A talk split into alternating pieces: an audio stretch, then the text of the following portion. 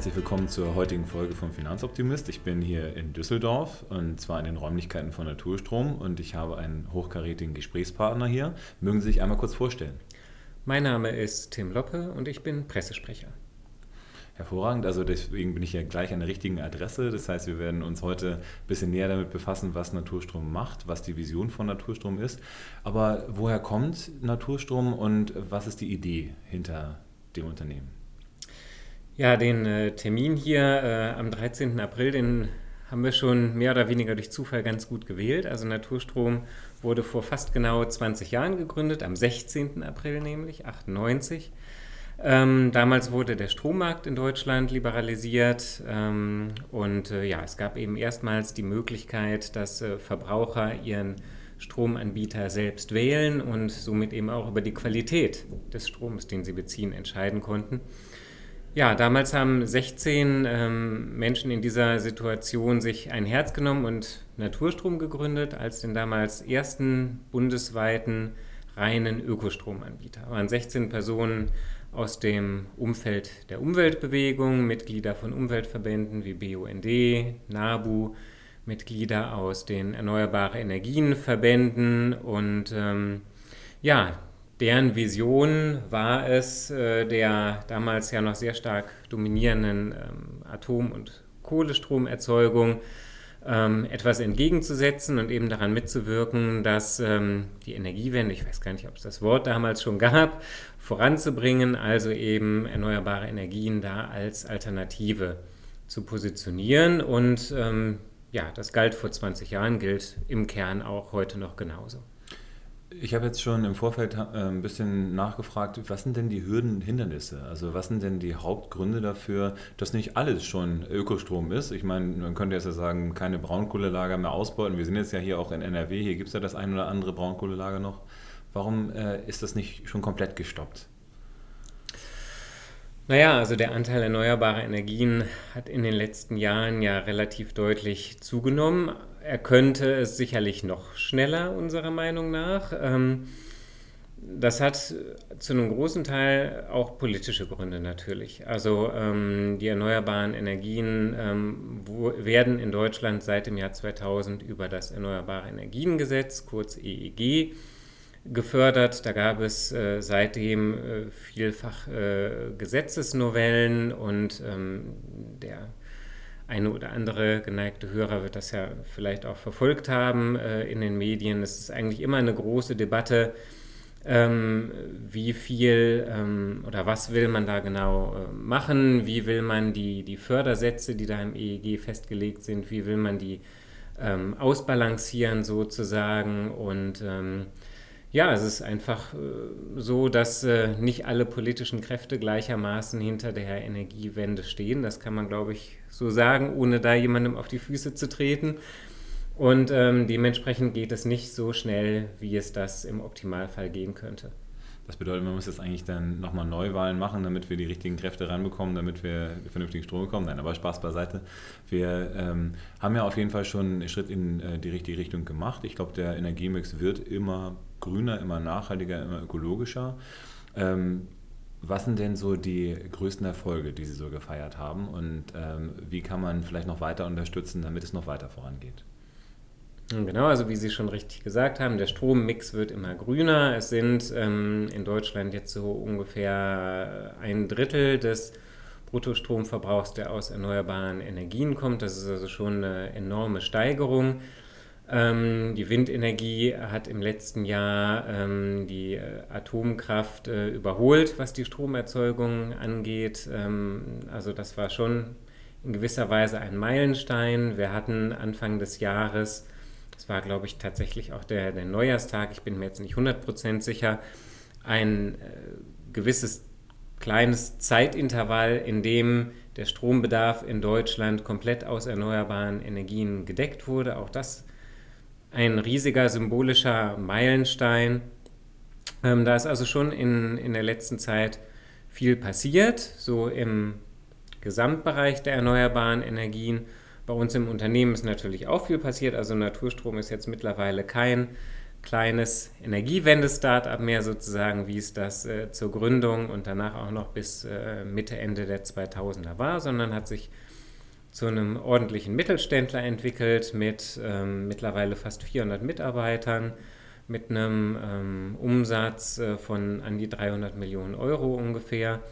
Und vor allem bewegen wir eben auch viel. Also das ist ähm, bei uns eben das, äh, der zentrale Punkt, dass es eben nicht oder nicht allein um die wirtschaftlichen Kennzahlen geht, sondern dass äh, wir eben darauf schauen, was wir für die Energiewende bewirken. Und ähm, auch da ist eben viel äh, vorangegangen. Naturstrom hat mittlerweile mehr als 300 Ökokraftwerke selbst gebaut oder mit anderen ans Netz gebracht, also Windparks, Solaranlagen, egal ob auf Dächern oder Freiflächenanlagen, ein paar Biogasanlagen, kleinere Wasserkraftwerke.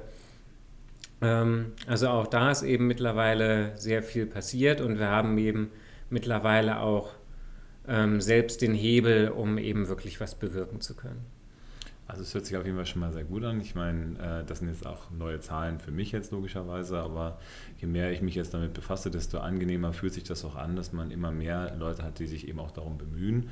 Ähm, jetzt müssen Sie mal vielleicht noch mal einmal kurz erklären, wie funktioniert das Ganze. Sie haben es eben gesagt, Sie betreiben dann auch selber Werke oder initialisieren die. Wie läuft das Ganze ab? Also was, was macht Naturstrom eigentlich? Naturstrom macht mittlerweile deutlich mehr als nur Ökostrom liefern. Das sind eben ganz klar unsere Wurzeln. Also Naturstrom hat als Ökostromanbieter angefangen. Das machen wir natürlich immer noch, machen aber eben auch noch ähm, einiges anderes mittlerweile. Seit 2010 ähm, bieten wir auch ein Biogasprodukt an. Das heißt, wer zu Hause mit Gas kocht oder heizt, kann von Erdgas auf Biogas umsteigen ähm, in, in drei Abstufungen 10, 20, 100 Prozent und somit eben auch klimaneutral heizen. Und Naturstrom ist aber eben nicht nur Energiehändler, sondern auch Erzeuger. Das heißt, wir haben ähm, einen eigenen Öko-Kraftwerkspark mit eigenen Windenergie- und Photovoltaikanlagen und ähm, wenigen Biomasseanlagen ähm, die sind größtenteils aus der eigenen Projektentwicklung entstanden, haben wir also nicht von, von anderen angekauft, sondern haben eine eigene Abteilung, die sich da kümmert, von der Flächenakquise über eben die äh, Begleitung des Genehmigungsverfahrens und so weiter und so fort, bis die Anlagen dann am Ende äh, mal stehen. Ähm, haben da in den letzten Jahren eben auch viel, viel aufgebaut, haben mittlerweile, das ist jetzt vielleicht ein bisschen technisch, aber wem es was sagt, haben eine Leistung von 160 äh, Megawatt äh, an, an, installierten Anlagen. Das ist schon auch ganz okay mittlerweile. Sie das vielleicht in Relation zu irgendeiner, also zu einem anderen größeren mhm. Anbieter, den man so kennt? Oder was verbrauchen wir so insgesamt in Deutschland oder in der Stadt? Also, also das ist natürlich um ein viel, viel, vielfaches mehr. Ähm, man kann es in Relation setzen zu unseren eigenen Kunden vielleicht. Das war nämlich in der Tat auch ein Ziel, was wir uns vor ein paar Jahren mal gesetzt hatten, dass ähm, wir ungefähr ein Drittel der Strommenge, die wir an unsere Kunden liefern, ähm, in eigenen Anlagen ähm, abbilden können wollen, sozusagen. Und äh, das hat eben mittlerweile äh, geklappt. Das heißt also, ähm, diese ungefähr 160 MW aus den äh, Wind- und Solaranlagen und so weiter ähm, reichen eben um ungefähr ein Drittel von aktuell ca. 240.000 Kunden also nicht direkt zu versorgen, aber um eben die Strommenge herzustellen, die von diesen Kunden verbraucht wird. Okay.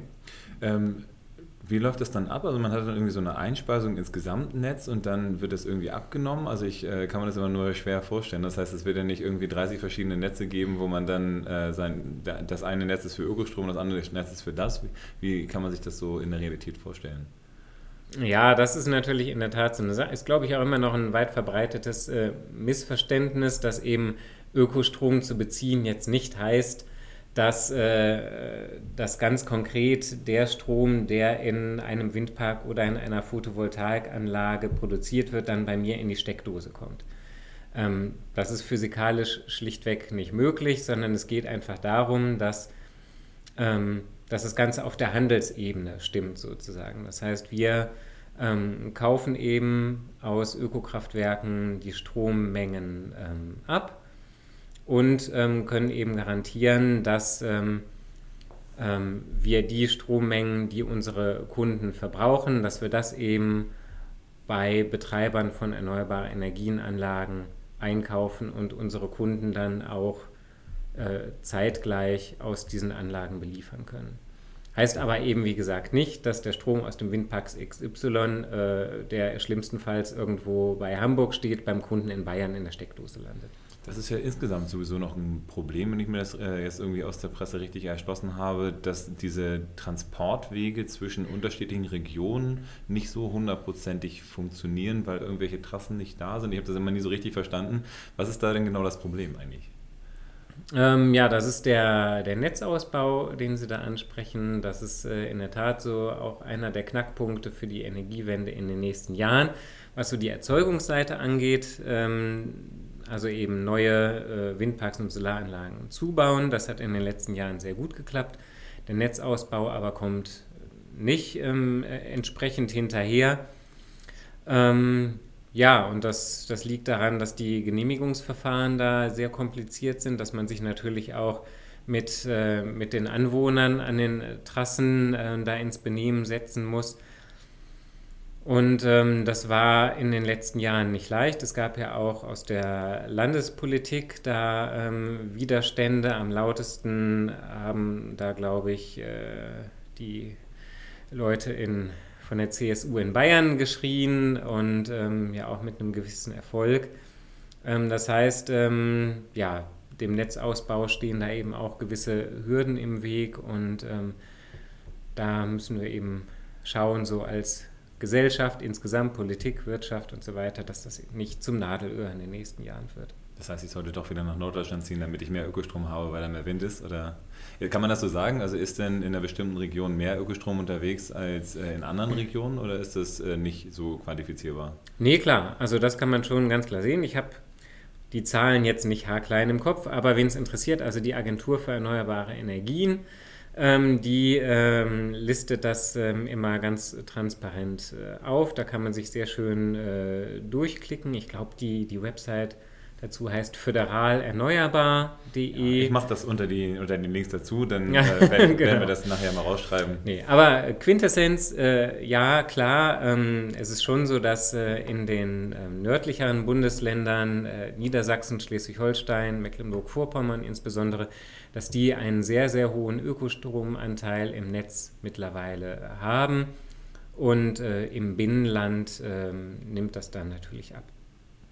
Na gut, aber wir, wir arbeiten weiter dran und äh, wir sind auch ganz guter Dinge, dass es dann jetzt irgendwie mit der großen Koalition, die können ja richtig was verändern eigentlich. Ne? Die haben ja, Wenn Sie wollen, dann könnten Sie bestimmt, ja. Na gut. Aber äh, wir, wir, gucken mal weiter. Ähm, ja, das heißt, was sind denn die ähm, aktuellen Herausforderungen, an die Sie jetzt aktuell rangehen? Also was sind so spannende Projekte, wo Sie jetzt aktuell äh, dran arbeiten? Was äh, macht so das Leuchten in den Augen der Mitarbeiter von Naturstrom?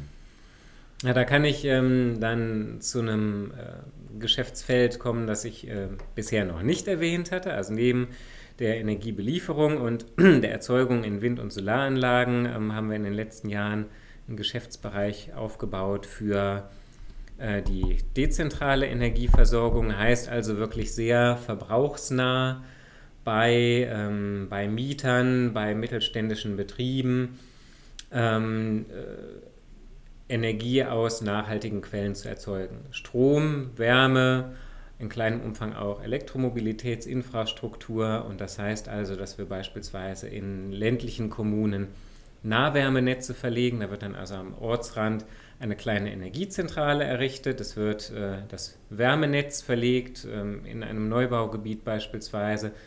Und in der Energiezentrale hat man dann beispielsweise einen Holzvergaser, der mit ähm, Pellets äh, befüllt wird.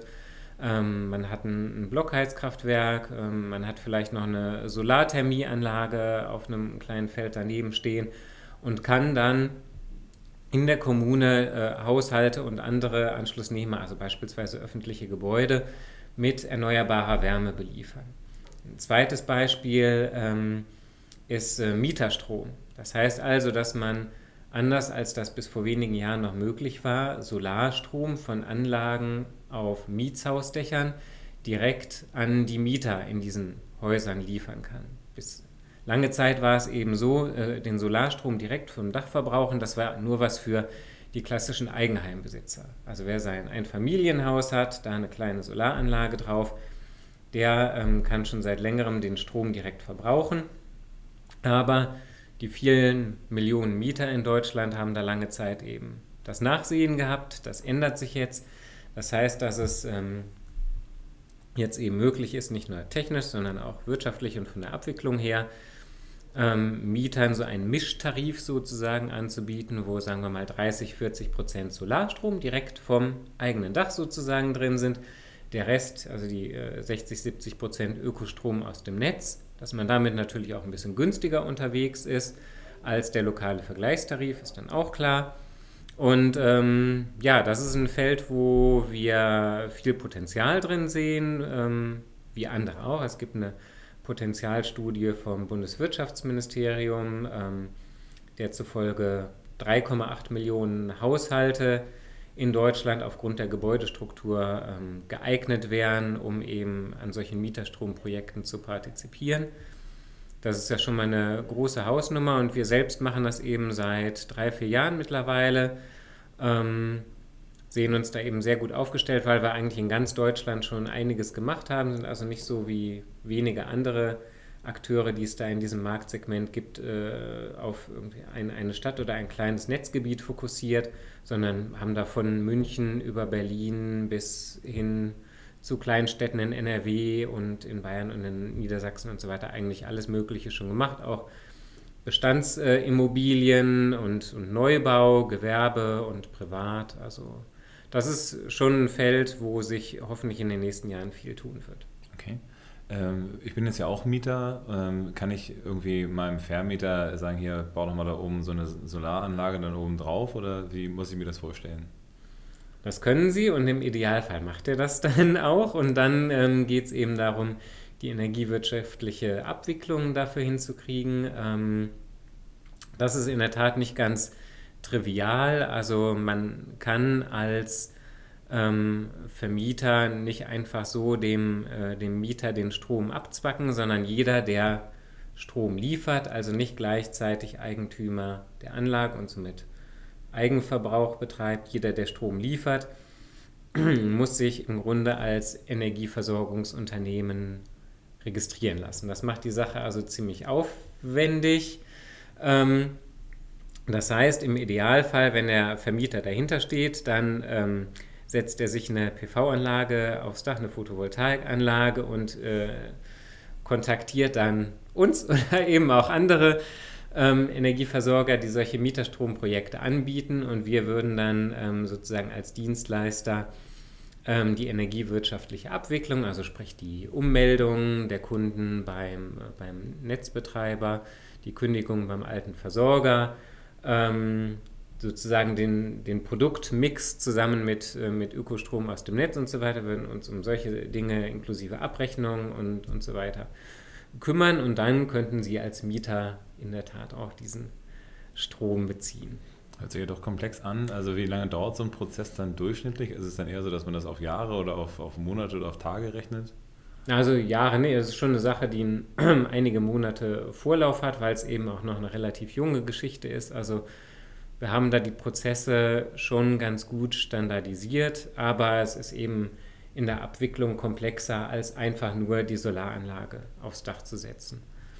Und äh, wo ja, kontaktiert man Sie da? Also gibt es da eine spezielle Stelle, wo man dann hingehen kann? Also das heißt, wenn ich jetzt mit meinem Vermieter einen guten Draht habe, dann kann ich ja sagen, hier, ich äh, klinge morgen mal durch und dann äh, schicke ich eine E-Mail oder wie? wie ja, ja, genau. Also der, der kann sich ähm, auf unserer Website äh, durchklicken. Das äh, dürften hoffentlich relativ kurze Wege sein. Jedenfalls ist das so gedacht. Und ähm, genau, dann kommt das äh, bei uns in der entsprechenden Abteilung an und äh, insofern dürfte sich da dann schnell ein Kontakt herstellen lassen. Okay. Und äh, machen das dann traditionellerweise irgendwie kleinere Häuserblöcke oder ist es eher dann so, dass dann äh, Hochhausbetreiber oder welche, die dann halt wirklich ganze äh, Straßenzüge haben, dann melden? Oder was sind das so, was ist das normalerweise für den Klientel? Traditionellerweise kann man da ja bisher im Grunde kaum sagen, weil es das noch nicht so lange gibt.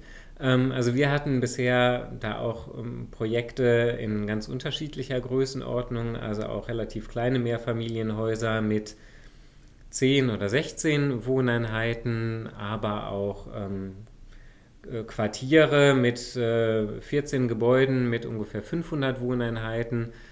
Das ist also sehr unterschiedlich. Ähm, Besser ist es natürlich, wenn es ähm, relativ große Gebäude sind, dann ähm, hat man eben mehr Abnehmer für den Solarstrom. Ähm, ja, wie bei vielen anderen Dingen, klar, wenn man auf irgendwelche Mengeneffekte setzen kann, ist das tendenziell besser, als wenn man sehr kleine Projekte hat. Okay. Also finde ich auf jeden Fall eine spannende Geschichte. Also von daher, liebe Hörer, wenn ihr äh, selber in einem Mietwohnhaus wohnt, dann gerne einmal auf naturstrom.de gehen Korrekt. wahrscheinlich und äh, dann dort einfach äh, sich durchklicken und dem Vermieter dann das Formular vorlegen und dann kriegt man da was hin. Finde ich sehr, sehr schön. Ähm, kommen wir doch dann vielleicht zur äh, Vision. Also wo geht es denn langfristig hin? Ist es denn irgendwie so ein Thema, dass man sagt, man möchte eher segmentiertere, kleinere Einheiten haben, um dann den Strom von vor Ort dann liefern zu können? Weil da könnte man ja theoretisch den Ökostrom deutlich höher im Mix dann erzeugen, oder? Zum einen das, zum zweiten, also generell ja, ähm, wir sehen da schon ähm, in, in dieser sehr verbrauchsnahen Versorgung ein Wachstumsfeld, sowohl für uns als auch generell für die erneuerbaren Energien die Chance, dass, ähm, ja, dass man da eben noch dezentraler wird. Ähm, hat beispielsweise auch Vorteile für, für Energiegenossenschaften etc. Also man muss einfach sehen, so aus der äh, historischen Entwicklung der Energiewende ist es so, dass da anfangs ja wenig bis nichts von den etablierten Energieversorgern und von den großen Konzernen gekommen ist, sondern dass eigentlich hauptsächlich eine Sache von Privatleuten war, von Energiegenossenschaften, Landwirten, die ungefähr die Hälfte der in Deutschland installierten Ökostromleistungen ähm, ja, finanziert und bei sich sozusagen gebaut haben. Und diese Akteursvielfalt sozusagen, also dass Energiewende eine Sache von sehr vielen ist und eben nicht von wenigen Energieversorgern, das liegt uns eben sehr am Herzen und deswegen, um dann nochmal den Schwenk zurückzunehmen, sehen wir eben in diesen sehr verbrauchsnahen, dezentralen Projekten auch ein Spielfeld, wo eben sich diese Akteursvielfalt auf jeden Fall erhalten kann und wo eben Energiegenossenschaften und andere private Engagierte ähm, ja, äh, sozusagen ihre Visionen noch umsetzen können, während eben die Bundespolitik ist so unser Eindruck wieder mehr in Richtung der äh, Großstrukturen tendiert, also ähm, durch, durch ihre energiepolitischen Rahmensetzungen eben es befördert, dass äh, die großen Anbieter sich da wieder ihr Stückchen vom Kuchen zurückholen können, sozusagen. Ähm, Offshore-Windenergie ist dafür ein beliebtes Beispiel. Das sind Milliardeninvestitionen, die da nötig sind. Das ist wird immer letztendlich eine Spielwiese von ähm, Institu institutionellen Investoren oder eben auch den E.ONs und RWEs dieses Landes bleiben. Mhm. Okay, also das heißt, äh, die positive Seite ist jetzt, dass wir jeder Einzelne mithelfen kann. Jeder Einzelne kann bei sich äh, in der eigenen Haustür, auf dem eigenen Dach dann Dinge äh, erzeugen. Und das ist doch eine sehr positive Geschichte, dass man einfach auch sehen kann, was passiert. Ich habe immer das Gefühl, je mehr Transparenz dann auch da ist, wo denn der Strom auch wirklich herkommt, desto mehr Akzeptanz ist auch da. Und äh, deswegen bedanke ich mich auf jeden Fall schon mal jetzt hier an dieser Stelle für dieses angenehme Gespräch, für diese äh, ja, wirklich erleuchtenden Informationen, die ich jetzt vorher auch teilweise nicht hatte. Und ähm, vielleicht nochmal so, so einen kleinen Ausblick, wo ist äh, Naturstrom in fünf Jahren, wenn äh, wir alles richtig machen und äh, ganz viele Menschen dann bei Ihnen noch Kunde werden? Ja, in fünf Jahren äh, haben wir natürlich äh, mehr Kunden, mehr geförderte und äh, gebaute Anlagen und ähm, ja, bringen nach wie vor die Energiewende so wie jetzt möglichst tatkräftig voran. Wir haben jetzt kein in Zahlen definiertes Fünfjahresziel, aber ich würde mir für uns als Unternehmen, aber auch generell für die Entwicklung der Energiewende in fünf Jahren wünschen, dass wir dann an dem Punkt sind, wo die erneuerbaren Energien ganz klar definierend im Strommarkt sind, dass wir den Ausstieg aus der Kohleverstromung geschafft haben, dass man endlich einsieht, Kohle ist überflüssig, können wir streichen demnächst. Dass man da auch ähm, ja, den Ausstieg aus, der, aus dem Braunkohletagebau äh, und aus der Braunkohleverstromung findet. Und dass wir auch in den anderen Sektoren, also im Wärme- und im Mobilitätsbereich, vorankommen. Das ist ja, sind ja zwei, zwei äh, Bereiche, die äh, gerne ausgeblendet werden oder zumindest in der Vergangenheit wurden. Das heißt also, äh, wir heizen immer noch viel zu dreckig im Grunde mit äh, Erdgas, mit Öl. Ähm, und ähm, ja, da ist noch wirklich viel zu tun. Ähm, Mobilitätssektor ist auch so ein Punkt. Die CO2-Emissionen im, im Strombereich äh, sinken tendenziell, wenn auch nicht so stark, wie sie es könnten, wenn man die Braunkohlekraftwerke mal abschalten würde. Aber im, im Mobilitätssektor gab es da sogar Zuwächse zuletzt. Ähm, ja, wenn man die Klimaziele 2020 oder auch 2030 schaffen will, dann kann das wohl so nicht weitergehen. Das denke ich auch. Also ich habe ja dann jetzt demnächst auch unseren Vortrag zum Thema CO2-Emissionen von äh, Unternehmen und da sind natürlich dann die großen drei Buchstabengesellschaften im Energiesektor auch eher dann die treibenden Kräfte, die äh, das Klimaziel eher so in Richtung über drei bis vier irgendwie hinbewegen. Ähm, und um den positiven Ausblick zu machen, wenn ganz viele Menschen Naturstromkunde werden, dann würde es so sein, dass wir die Fidschis vielleicht noch ein bisschen länger über Wasser halten und außerdem eben auch vielleicht Kohle aus Deutschland aus dem Energiemix ver äh, treiben können. Und dementsprechend, das wäre zu hoffen. Ja, da kämpfen wir für. Also ich denke halt auch, es gibt ganz viele positive Menschen in Deutschland. Ich habe das Gefühl, dass äh, ich heute auch wieder eingetroffen habe und ich freue mich darüber, dass wir heute die Zeit miteinander genommen haben. Ich, äh, ja, gern. Danke. Äh, wünsche allen Menschen, dass sie sich auf naturstrom.de dann auch mal umtreiben und sich das mal anschauen. Und äh, freue mich darauf, wenn ihr das nächste Mal wieder einschaltet und besucht meine Facebook-Seite und dort findet ihr weitere Informationen und dementsprechend bis demnächst.